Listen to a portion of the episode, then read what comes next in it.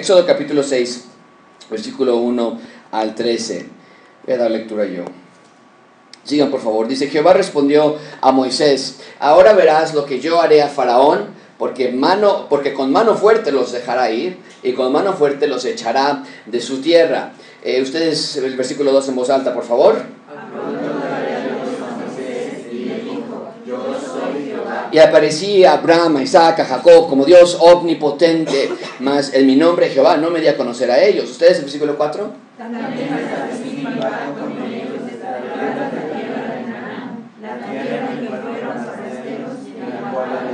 Gracias. Asimismo yo he oído el gemido de los hijos de Israel a quienes hacen servir los egipcios y me he acordado de mi pacto. Subrayen eso en sus notas. Por tanto dirás a los hijos de Israel, yo soy Jehová. Ese es yo soy Yahweh. Y yo sacaré, es promesa, subrayen estos, estos verbos en, en, en futuro y que son promisorios. Yo los sacaré de debajo de las tareas pesadas de Egipto. Yo os libraré. Número dos, estamos viendo varios eh, eh, verbos en, en, futuro promisorio que están haciendo una promesa. Yo los sacaré, yo los libraré, yo los redimiré. Y eso es muy importante para nosotros porque venimos hablando en el Evangelio de Marcos de la redención de Cristo, el va a restaurar. Dice, yo los redimiré con brazo extendido y con, y con juicio grandes. Y os tomaré por mi pueblo y seré vuestro Dios. Y vosotros sabréis que yo soy Jehová nuestro Dios vuestro Dios, que os sacó de debajo de las tareas pesadas de Egipto, y os meteré en la tierra por la cual alcé mi mano jurando que le daría a Abraham, a Isaac a Jacob, y yo os daré por heredad. Yo, Yahweh, dice el Señor Jesucristo, el Señor firma de esa manera. De esta manera habló Moisés a los hijos de Israel, pero ellos no escuchaban a Moisés a causa de la congoja de espíritu y de la dura servidumbre. El versículo 10 ustedes en voz alta, por favor. Entra y habla Faraón, rey de Egipto, que deje ir de su tierra a los hijos de Israel. ¿Ustedes? Y respondió Moisés delante de Jehová, he aquí los hijos de Israel no me escuchan. ¿Cómo pues me escuchará Faraón siendo yo torpe de labios? Válida la pregunta. Pues, si los judíos me creen, si ni los hebreos me creen, ¿cómo el faraón me va a creer? Entonces Jehová habla a Moisés y a Aarón y les dio mandamiento. Les dio mandamiento.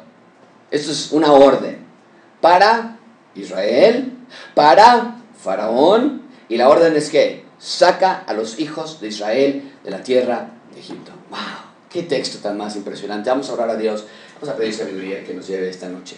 Señor, te damos gracias porque podemos estar juntos una vez más esto es alimento para nuestras almas. Sí, estamos cansados, sí, acabamos de comer, nos da sueño, tenemos ya la ansia de comenzar la semana y las dificultades vienen o las presiones ya comienzan a estar en nuestra, a la puerta del día. Pero, pero Señor, por unos últimos minutos otra vez, en el día de hoy, ayúdanos a saborear este texto y no verlo como una narración histórica nada más, sino como una revelación divina. ¿Quién es Dios. Y este texto nos está mostrando quién eres tú. Y al saber quién eres tú, nos está mostrando quién es Cristo. Y Cristo dice, yo soy el camino, la verdad y la vida. Nadie viene al Padre sino por mí. En nombre de Cristo Jesús te pedimos por este tiempo y por sabiduría. Amén.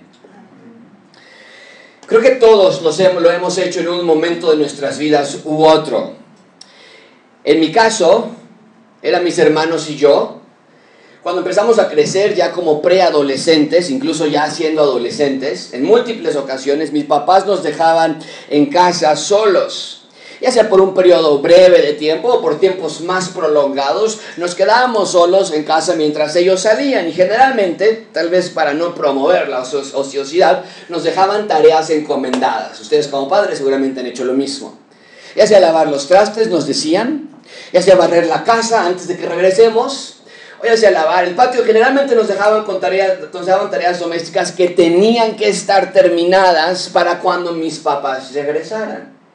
Pero como buenos hijos que éramos, mis hermanos y yo, en cuanto mis papás se iban, comenzábamos a jugar, comenzábamos a ver la televisión, sacábamos el Xbox o nos acostamos en la cama king size de nuestros papás y como buenos hijos se nos iba el tiempo rápidamente. Y entonces algunos de nosotros se daban cuenta, seguramente yo porque era el mayor, nos dábamos cuenta que el tiempo se estaba agotando y sabíamos que era hora de que uno de nosotros tenía que ser el encargado, éramos tres, uno de nosotros tenía que ser encargado de llamar a nuestros padres y la misión era sutil, pero diligentemente sacarles la información de en cuánto tiempo iban a llegar a la casa. Las llamadas iban algo así. Este, hola papá, eh, ¿cómo les va? ¿Cómo, han estado? ¿Cómo, has estado? Si, si llegaron bien a donde tenían que ir. Este, oye, por cierto, ¿cómo en cuánto tiempo llegan? A veces nos decían como en media hora. A veces nos decían como en una hora, pero el caos se rompía cuando decían, ya casi llegamos, estamos aquí en la esquina. Saltábamos, corríamos, limpiábamos o tratábamos de limpiar, porque el regreso de nuestros padres era inminente y no estábamos listos. Y en un sentido similar, hoy tenemos frente a nosotros un texto que nos habla de algo inminente, tenemos el rescate de Israel de manera inminente. Y lo que vamos a estudiar hoy es un documento histórico que tiene relevancias de proporciones cósmicas. Anótalo bien porque todos tenemos que creer acerca de la redención, creemos nosotros que la redención es la base de la promesa sobre cual todo lo demás gira, la promesa de un rescate, la promesa de una liberación, lo vimos esta mañana, la promesa de una restauración. Y todo va de la mano con lo que hemos estudiado en Marcos, por eso decía en la mañana, no, no, lo hice así a propósito, pero parece que iba de la mano, eh, como la, la, la, siguiente parte de la clase de la mañana. Todo lo que hemos visto en Marcos encuentra su epicentro, su punto de origen aquí, en Éxodo.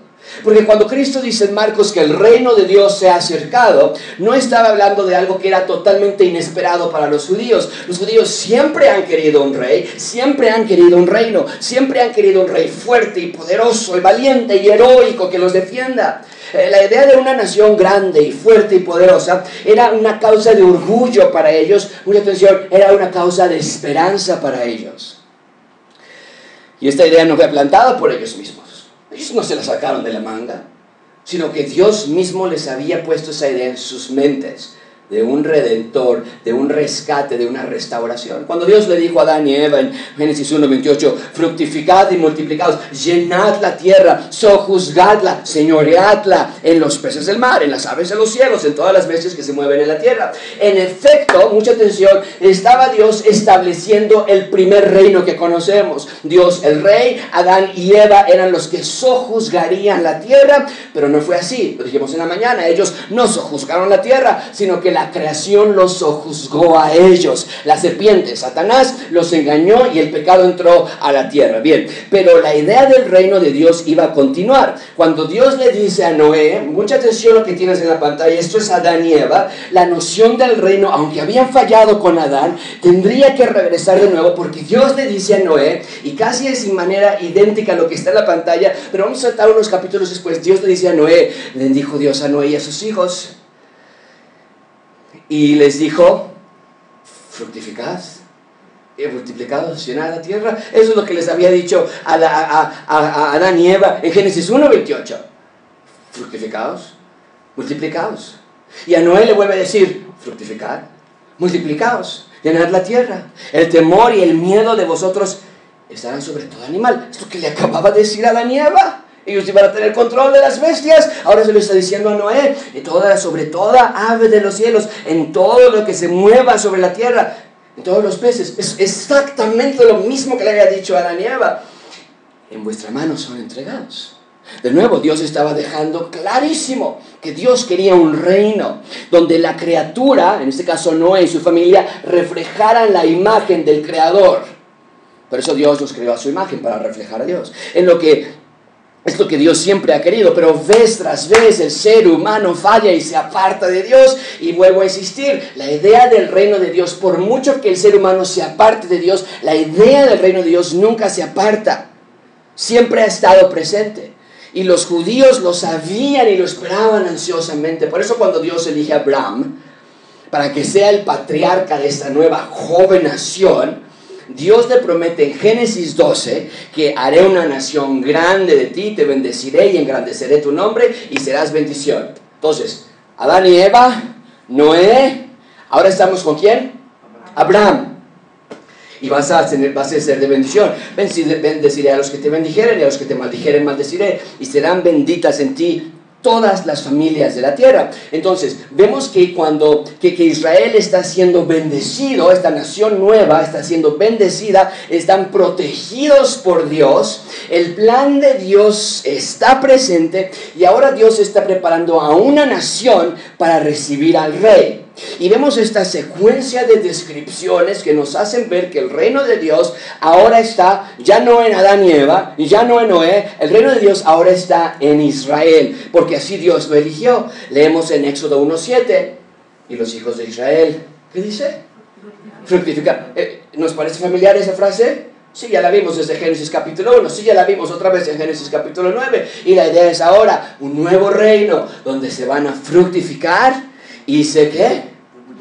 Multiplicaron.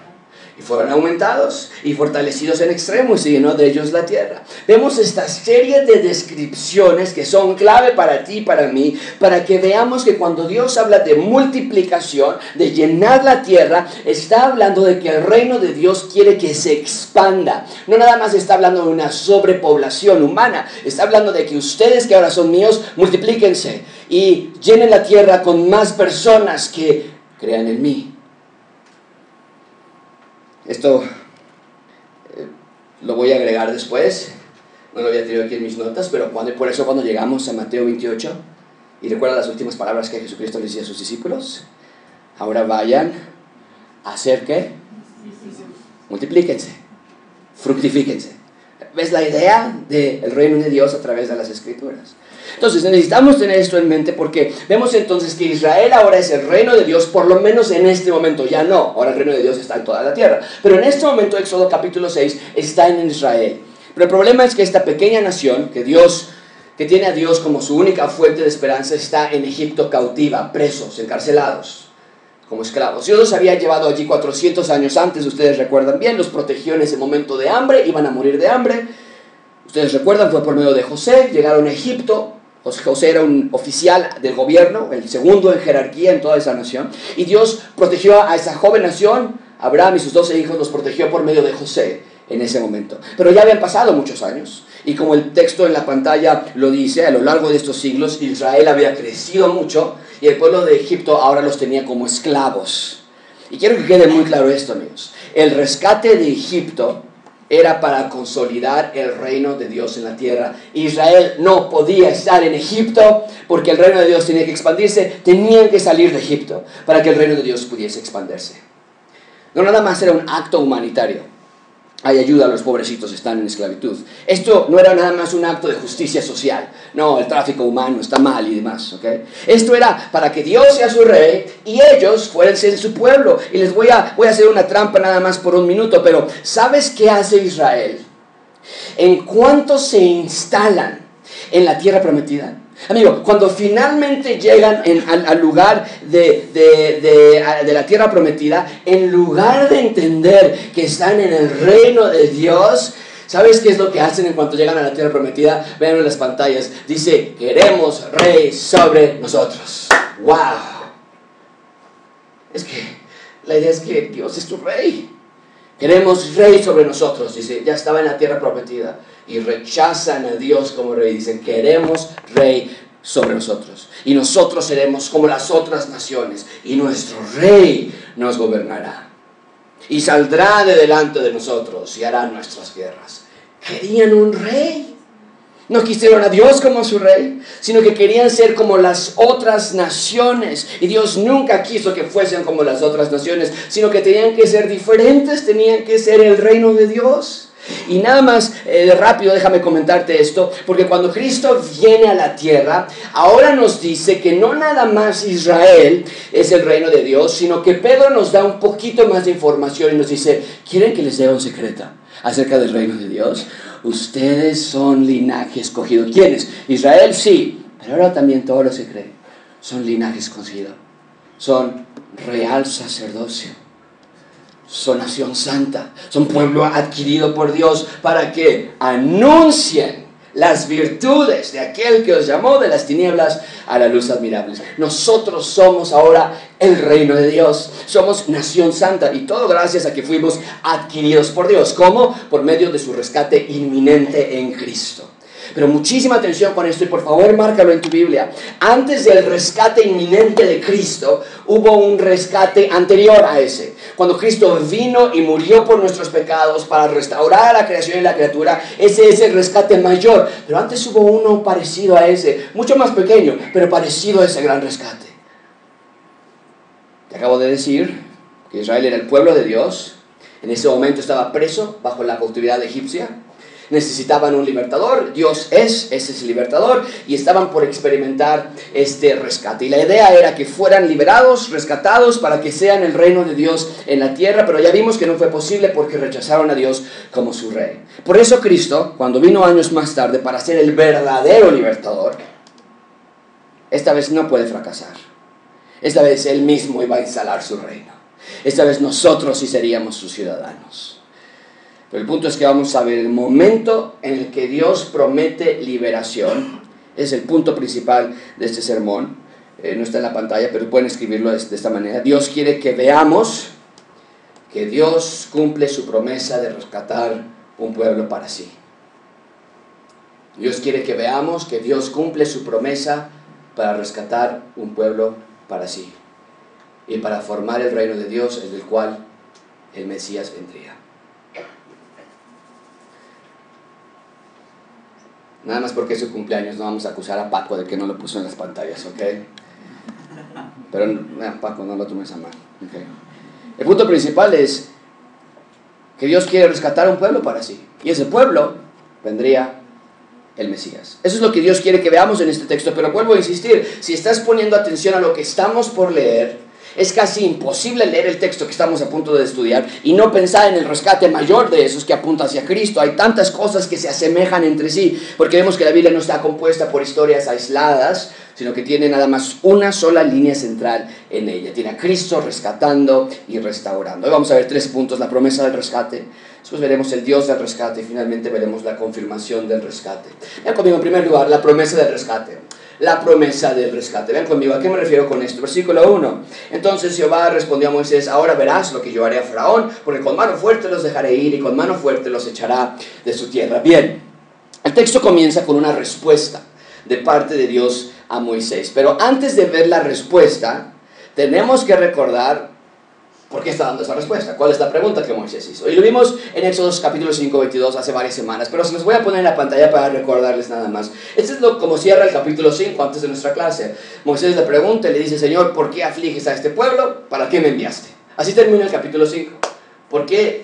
Ah, recuerda, eh, la, la clase anterior vimos que Moisés en efecto fue con Faraón pero Faraón, en lugar de dejarlos ir, lo estudiamos la última vez que estudiamos ese texto, en lugar de Faraón decirle, sí, bueno, que se vayan, dijo, que se vayan, ¿qué? Yo no conozco eso está Jehová y les voy ahora a doblegar sus labores, les voy a multiplicar sus labores. Si antes me tenían que traer uno, ahora les van a tener que traer dos. Si antes trabajaban ocho horas, ahora van a trabajar dieciséis.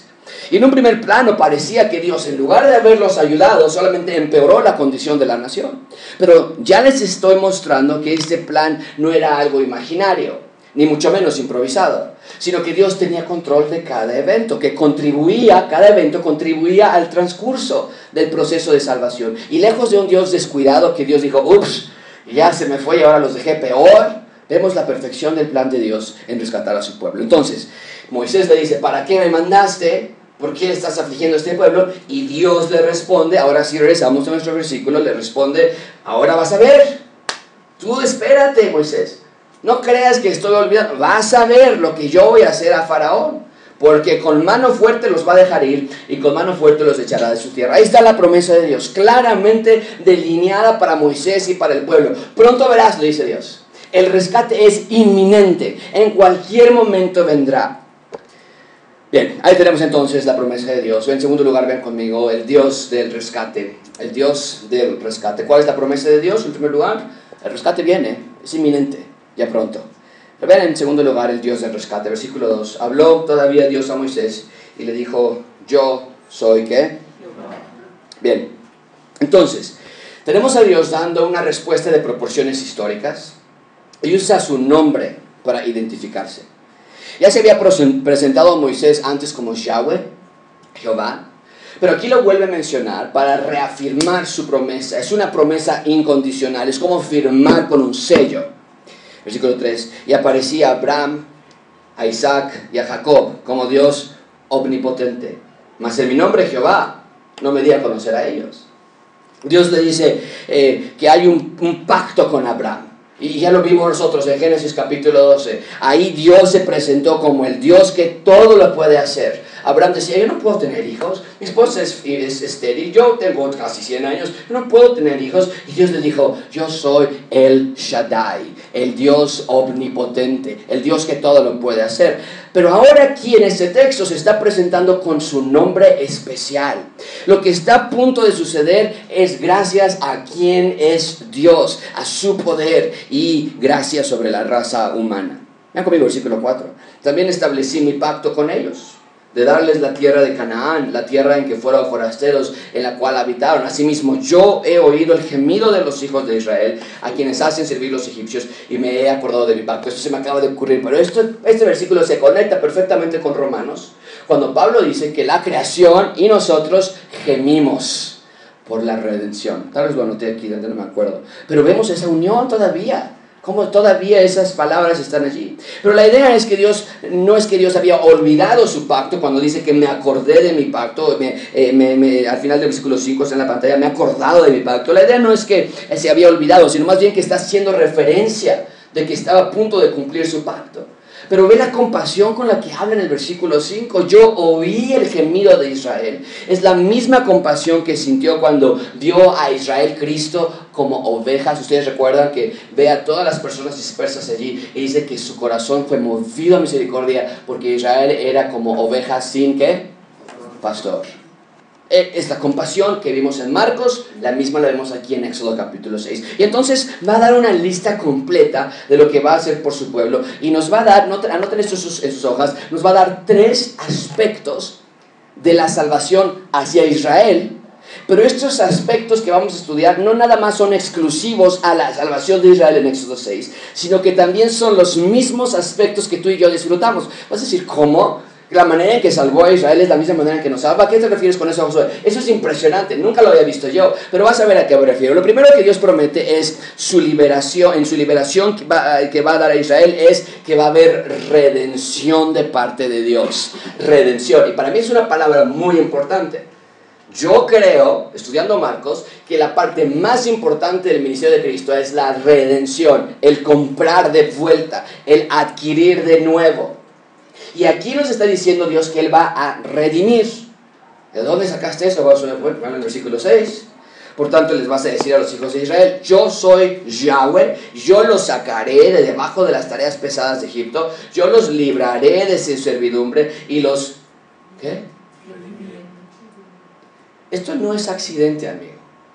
Y cuando encuentras a Cristo redimiendo la creación, diciendo, ah, esto me pertenece venga para acá. E, e, esto le pertenece aquí, venga para acá. No es accidente. Yo los redimiré con brazo extendido y con juicios grandes. La redención es parte fundamental de la salvación que Dios promete. Mucha atención con esto, amigos. Una salvación sin redención no es salvación. La redención quiere decir que está siendo apropiado de nuevo por parte de Dios. ¿No? ¿Anotaste eso? ¿O lo notaste? Está siendo apropiado por parte de Dios. Está siendo retomado por parte de Dios. Está siendo reinstituido, reinjertado. Está siendo comprado de vuelta. Eso es lo que significa redención. Esta redención es lo que el hombre necesita para regresar a comunión con Dios. Y no nada más el ser humano, sino también toda la creación necesitaba la redención. Si lo tengo anotado, vean conmigo lo que dice Pablo en Romanos 8:22. Sabemos que toda la creación gime, ya lo vimos en Éxodo. Puedes ver cómo se une todas las palabras de Dios en una sola historia. Toda la creación está haciendo así. Desesperación. Cuando te aprietan y no puedes respirar. Gime a una esto es los árboles, los animales. Y, y a una están con dolores de parto hasta ahora. Pero nada más ella. Hay otra parte que también está gimiendo. Nosotros mismos. ¿Has visto llorar a las personas en un funeral? ¿Has visto llorar a tus hijos cuando los lastiman? ¿Has sentido ese frío y esa piel que se te hace chinita cuando te dicen tal vez tengas cáncer? Gimes a una. También nosotros, dice Pablo, que tenemos las primicias, también gemimos dentro de nosotros mismos todos, la creación y nosotros mismos gimiendo, esperando la adopción, la que? Redención de nuestro cuerpo. Necesitamos la redención, necesitamos el rescate de Dios. Y es lo que Dios está prometiendo a Moisés y a Israel. Esto nos habla de la misericordia de Dios y de su interés por nosotros. Bien, entonces, una salvación que no incluye la redención no es salvación. Pero no nada más Dios promete a Israel que los va a redimir y como una manera de espejo nos promete a nosotros que también nos va a redimir, sino que también vemos que este proceso de salvación incluye no nada más redención por parte de Dios, incluye adopción por parte de Dios. ¿Adopción?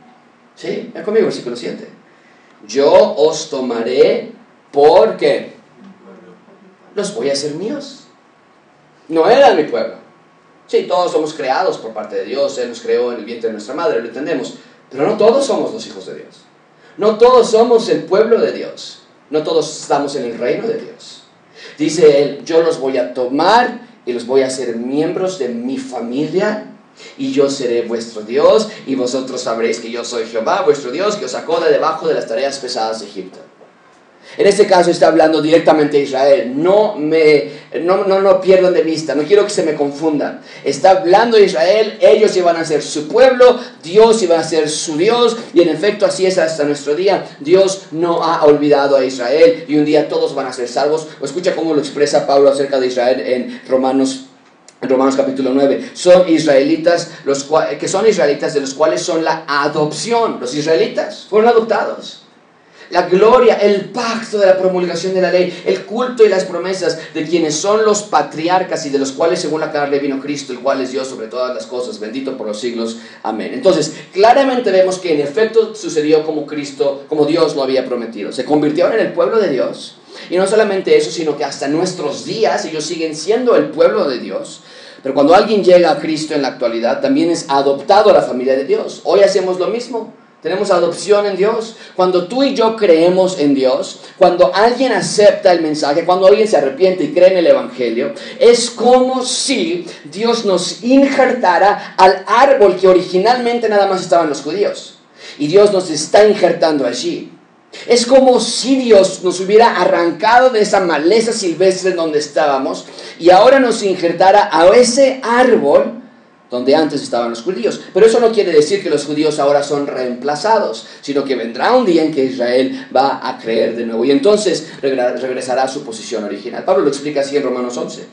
Porque si tú fuiste cortado, del que por naturaleza es olivo silvestre, y contra naturaleza fuiste injertado, es decir, Cristo te cortó de donde antes eras maleza y te injertó al buen olivo, a ese árbol del que estoy hablando, cuanto más estos, los judíos, que ahorita son las ramas naturales, son los originales, van a ser injertados de nuevo en su propio olivo. En un futuro, ellos van a creer. Ahorita si tú vas a Israel, he tenido la oportunidad de estar allí, ellos no creen en el Mesías. Pero nos dice Pablo a los romanos, un día van a creer. En ese sentido, nosotros somos adoptados a la familia de Dios somos adoptados y junto con Juan decimos, mirad cuál amor nos ha dado el Padre para que seamos llamados amigos de Dios, conocidos de Dios. No, somos hijos de Dios. Por eso podemos orar como Cristo nos dio la oración modelo y empezó, ¿cuál fue las primeras palabras de la oración modelo? ¿Cuál es? Padre nuestro. Él es mi Padre, porque he sido adoptado. De la misma manera que también a Israel se le prometió, te voy a adoptar nosotros también fuimos adoptados. Bien, entonces Dios le promete a Abraham, voy a salvar, a, Moisés, perdón, voy a salvar a tu pueblo. Esta salvación, esta liberación incluye redención, ya lo vimos, comprar de vuelta, incluye adopción, lo acabamos de hablar, y en tercer lugar también incluye una herencia en Dios. Entonces vean todo esto, no nada más es, oye, ve y dile a tus amigos que los voy a sacar en un ratito. Ah, no, la promesa incluye varias fases que lo hacen rica en teología y en ayuda para nosotros. Nos va a salvar, nos va a comprar, nos va a adoptar y nos va a dar una herencia. Vean conmigo, versículo 8. Y yo los voy a meter en la tierra por la cual alcé mi mano, jurando que la daría a Abraham, a Isaac y a Jacob. Y no nada más los voy a tener ahí rentando la tierra. No van a ser nada más inquilinos en la tierra, ¿Qué dice el texto? Lean en voz conmigo, está al final de la pantalla. Y yo os la daré por heredad. La idea es muy simple. Cuando alguien en el Antiguo Testamento, el pueblo de Israel, estaban a punto de ser liberados, Dios les iba a dar a ellos la tierra por herencia. Se la di a Abraham, se la di a sus hijos, ahora es para ustedes. Están a punto de ser rescatados de Egipto, va a ser para ustedes. La nación entera tiene una herencia en Dios. Y Dios firma su promesa con su nombre Yahweh. Al final del versículo 8, yo, Yahweh. Y tiene que ser así. Porque si Israel es redimido, y si Israel está siendo adoptado por medio del proceso de la adopción, entonces ahora, si son hijos, también son coherederos. Para nosotros es igual. También nosotros somos redimidos. También nosotros somos adoptados. Sí, yo sé que no somos judíos, pero somos redimidos, somos adoptados y también tenemos una herencia en Cristo. Pablo lo explica así en Romanos 8:17. Si somos hijos, también somos... ¿Qué, ¿Qué dice? Les voy a dar a ustedes mi heredad. Pablo dice en el Nuevo Testamento, ustedes ahora son herederos. ¿Ves cómo se juntan ambos procesos? Es lo mismo. Es lo mismo. Son herederos, herederos de Dios, coherederos con Cristo, si es que padecemos juntamente con Él, para que juntamente con Él seamos glorificados. Nosotros también recibimos esa herencia en Cristo, somos parte de la familia de Dios, somos aceptados, no rechazados, y las riquezas de gloria de parte de Dios son compartidas con nosotros gracias al sacrificio de Cristo.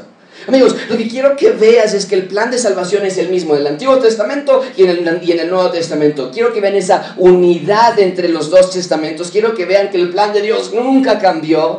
Quiero que vean su implacable deseo por salvar y expandir su reino. Multiplíquense y fructifíquense y sean mi imagen y reflejen quién soy yo. Quiero que veas que el plan de salvación de Dios es eterno y espero que te rindas ante este Dios que no se ha rendido por ti.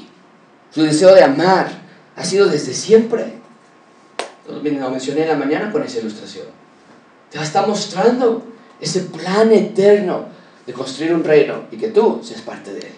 Así que síguele, no más excusas, no más días sin leer las escrituras o confesar tus pecados. Bien, ahí tenemos el Dios del rescate. En último lugar, ven conmigo la confirmación del rescate. La confirmación del rescate versículo 9. De esta manera habló Moisés a los hijos de Israel, pero ellos no escuchaban. Ah, que Dios, nos va a que Dios va a redimir, que Dios nos va a dar herencia, que Dios nos va a adoptar, por favor. Ellos no escuchaban a Moisés. Moisés iba a decir, ¿qué creen? Me acaba de decir Dios que nos va a dar una herencia en la tierra prometida. Ay, Moisés, por favor. No escuchaban. No escuchaban por la congoja del espíritu. Estaban deprimidos. No escuchaban por la dura servidumbre, estaban agotados.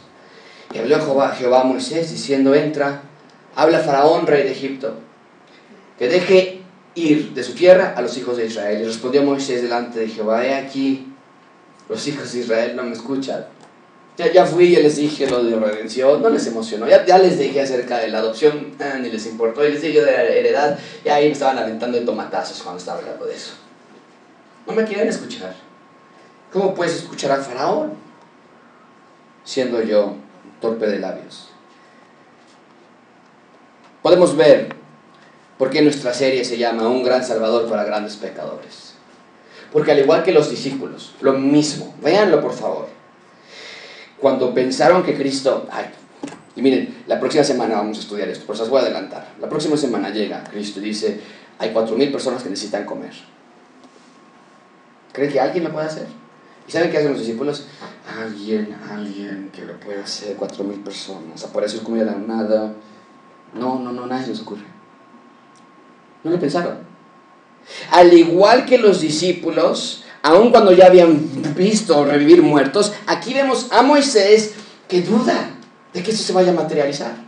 A pesar de que había tenido un encuentro con Dios en una zarza ardiente, a pesar de que había oído a Dios y hablado directamente con Él, algo que nadie más ha hecho, el corazón de Moisés había duda. ¿Por qué? Porque el corazón del ser humano es terriblemente engañoso, con una naturaleza pecaminosa que no nos permite ver a Dios y que prefiere escuchar al enemigo que al mismísimo Dios. Y vemos que ni la gente creía, igual que en el, Nuevo Testamento en Marcos, vemos que Moisés dudaba que su proyecto pudiese ser, igual que los discípulos en Marcos. La gente no cree, yo soy torpe de labios, decía él. Ese es el problema, amigos. Moisés estaba olvidando que la salvación no depende ni de Moisés, ni de la gente, la salvación depende de Yahweh, y él nunca falla. Nunca. Si la liberación dependía de la habilidad de Moisés para convencer, ah, ahí sí, preocúpate. No, pues si es torpe de labios, ¿cómo le vamos a hacer? Si la, la, liberación dependía de que la gente lo aceptara, no, pues ahora sí, ahora sí estamos en problemas. Pues ¿Cómo le vamos a hacer para que la gente escuche y aprenda y entienda y acepte? Pero Dios nunca actúa, eh, anota esto en tus Biblias, Dios nunca actúa en dependencia del hombre. Nunca nos necesita, ¿eh? Jamás está Dios cruzando los dedos diciendo, ojalá que ahora sí vaya a escuchar Josué este mensaje. Ojalá que ahora sí vaya a escuchar. Ojalá que ahora sí lleguen a la iglesia. Dios siempre actúa en sus propósitos soberanos y su voluntad es inmutable, perfecta y, eterna. Y como muestra de eso, y ante su incertidumbre, la de Moisés, pues es que sabes que la verdad, mira Dios, por, no es por nada, con todo el respeto, la verdad no va a funcionar. No le ve futuro. Dios le dice una última confirmación en el versículo 13. Jehová le habló a Moisés. Ven la paciencia con la que habla. Muy parecida a la de Cristo, por cierto, en el Nuevo Testamento. Vas a ver el domingo que llegues otra vez y, Cristo, ellos dicen, no, no se nos ocurre aquí. No, nadie, nadie hemos visto jamás dar comida a nadie. Y Cristo con tanta paciencia los trata. Igual aquí. Le dice, Jehová le dice a Aarón y Moisés, les voy a dar un mandamiento para los hijos de Israel. Les voy a dar un mandamiento para Faraón que lo saquen. Ya, ya lo dije. Y se va a cumplir. Sáquenlos de Egipto. Noten quiénes son los destinatarios. Moisés, Aarón, los hijos de Israel y Faraón. Y para todos es lo mismo. A esos, a esos cuatro destinatarios. Saquen a los hijos de Israel de Egipto. En un sentido muy real, en un sentido muy literal, el rescate era inminente. Dios estaba en acción. ¿Cómo podemos concluir este sermón? ¿Cómo podemos cerrar este sermón? Amigo, ahora sí, déjame poner el punto principal. Dios quiere que veamos que Dios cumple su promesa de rescatar a un pueblo para sí, Israel, y para formar el reino de Dios del cual el Mesías vendría. Lo que vemos aquí es el cumplimiento de la promesa de Abraham, de que iba a ser una nación grande, de que iban a pasar 400 años en esclavitud, pero que llevaría a Israel a una tierra propia y en esa tierra propia va a formar un reino. Desde luego sabemos que no fue posible a su plenitud porque esas personas había rebeldía en su corazón contra Israel. Lo primero que hacen al entrar al reino es decir, wow, ya estamos aquí en la tierra prometida, qué emocionante, esta es nuestra tierra por fin, ahora queremos un rey. Es lo primero que hacen. Pero lo increíble es que Dios guardó su promesa a pesar de todo esto, a pesar de saber cómo iban a actuar ellos. Sus promesas de salvación son incondicionales, amigos. Su rescate era inminente para Israel, pero cientos de años después llegó un rescate muchísimo mejor. No nada más sacarlos de una tierra donde estaban esclavos, sino por medio del rescate de Cristo nos sacó de una esclavitud ya no eh, política, ahora nos sacó de una esclavitud espiritual. En Cristo Él nos dio redención, nos dio adopción y nos dio herencia. Y vemos que la promesa de salvación siempre ha sido para nuestro bien. Redención, adopción y herencia en Cristo. Así que no falta nada más. Dios hizo todo lo que tenía que hacer para salvarnos. Ahora es nuestra labor la de vivir para Él, de amarle y de seguirle y de obedecerle. Vamos a orar. Señor, te damos gracias por este texto. Parecería un simple recuento histórico de que tú rescataste a Israel y que Moisés tenía medio duda y que los hijos de Israel no querían escuchar y había allí dificultad. Parecería nada más un cuento y no lo es. Esto es el origen de por qué Cristo vino a la tierra. Y el origen de por qué Cristo vino a la tierra es aquí. Que Dios nos quiere dar redención, adopción y herencia. Ese siempre ha sido el plan del reino de Dios. Así que ayúdanos, Señor. Ahora nosotros entenderlo y vivir en agradecimiento de que a una persona como yo, pecadora, mala, soberbia, arrogante, con malos pensamientos, tú hayas amado de esa manera. De que a través de los siglos y la historia de la humanidad, implacablemente, tú luchas porque el reino de Dios se instale aquí. Lo más interesante, lo más incomprensible, si quieres que yo sea parte de ese reino. Señor, gracias. Entonces ahora ayúdame a vivir en este reino de una forma que sea digna de ser un ciudadano. Señor, gracias por tu sacrificio en la cruz. En el nombre de Cristo Jesús.